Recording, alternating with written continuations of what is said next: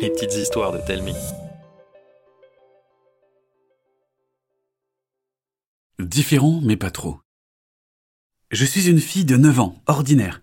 Je mange des glaces, je fais du cross, je joue du piano, je dévore les livres, j'ai une trottinette et une Nintendo Switch. Rien de fou. J'aime aussi aider les autres. Ça m'a valu d'être élu délégué depuis le CP. Un mercredi matin d'octobre, Monsieur Gros, le directeur, m'a demandé de le suivre alors que j'étais la première arrivée. En chemin, il a beaucoup parlé, je hochais poliment la tête, mais je n'écoutais pas vraiment ce qu'il disait, trop curieuse de savoir ce qui m'attendait. Quand il a ouvert la porte de son bureau, le garçon assis sur la chaise a sursauté. Moi, je suis resté bloqué. Ce garçon n'était pas ordinaire.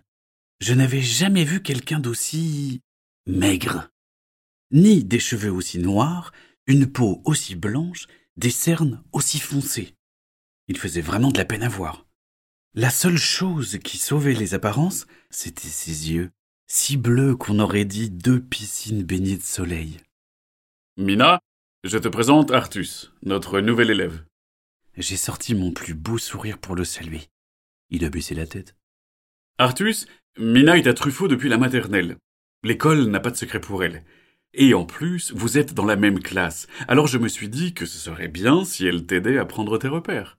D'accord Un sourire timide s'est accroché à son visage blafard. La sonnerie avait déjà retenti. On a suivi le long couloir du bas, puis monté deux étages. Je lui ai parlé rapidement du programme de la matinée, de Madame Folifon, notre maîtresse. Il m'écoutait sans rien dire. Quand on est entré, tous les copains se sont figés de surprise, de peur ou de dégoût. La maîtresse, elle, a enfilé un sourire radieux. Artus est allé s'asseoir, seul, devant le bureau de Madame Folifon. La classe a commencé normalement, sauf que tout le monde se passait des petits mots. Dans la cour de récré, personne n'osait s'approcher de nous. Les autres se poussaient du coude. Certains avaient les mains devant la bouche. On aurait dit que tous les regards et les chuchotements frappaient Artus comme des balles. Marvin en a profité pour se planter devant nous. Pourquoi tu traînes avec un moche pareil?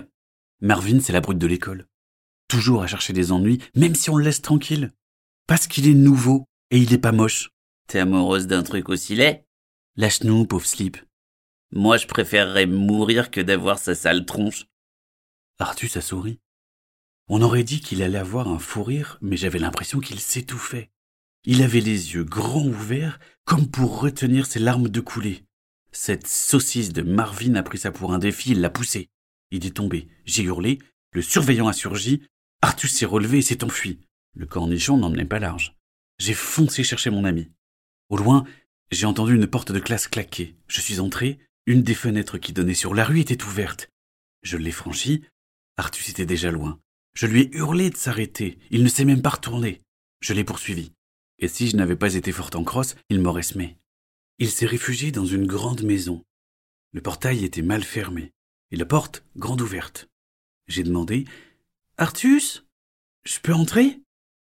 Pas de réponse. Je suis quand même entré. Marvin est une grosse truffe. Avec ce qu'il a fait, il va avoir des problèmes. Dans tout ce silence, j'ai entendu du bruit. Ça venait de l'étage. Je suis monté. Le couloir était plongé dans le noir. Artus Viens Il faut qu'on rentre à l'école. Derrière la porte du fond, ça s'agitait drôlement. Que pouvait-il bien faire? Je me suis approché. Le parquet craquait sous mes pieds. Il essayait de se cacher? Sans rien dire, j'ai ouvert la porte qui a tellement grincé que j'ai frissonné. Des ombres ont foncé sur moi en poussant des cris aigus. J'ai hurlé comme quand je me réveille d'un cauchemar. Elles m'ont frôlé, je me suis jeté par terre. La lumière dans le couloir s'est allumée. C'était Artus. Il était planté dans le couloir, le visage bouffi de larmes séchées. Trois petites filles et deux petits garçons se tenaient derrière lui, tremblants. N'ayez pas peur. C'est Mina.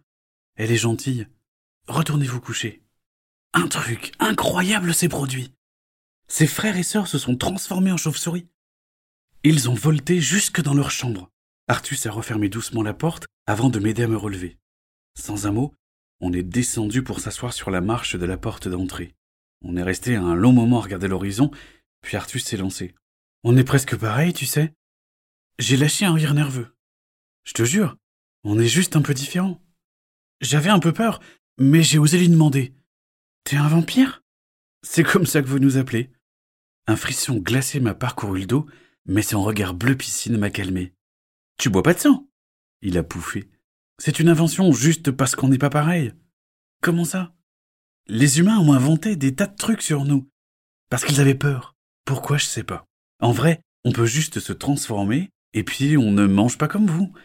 Chaque vampire se nourrit d'un truc. Certains se nourrissent de lumière, ils ont vraiment trop de chance.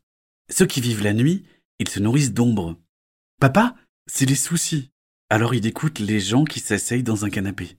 Maman, ce sont les sourires. Alors elle est animatrice dans un centre de loisirs. Et toi? Moi? Je sais pas encore. C'est pour ça que je ressemble à rien. Dis pas ça. T'as vu mon look? Et alors? On s'en moque, non?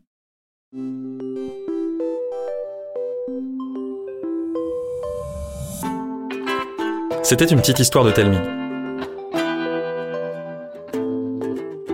Écrite par Mathieu Jonel et racontée par Arnaud Guillot.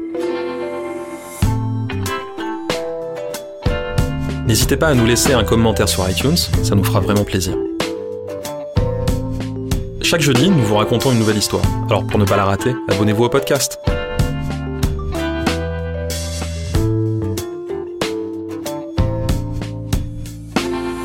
À la semaine prochaine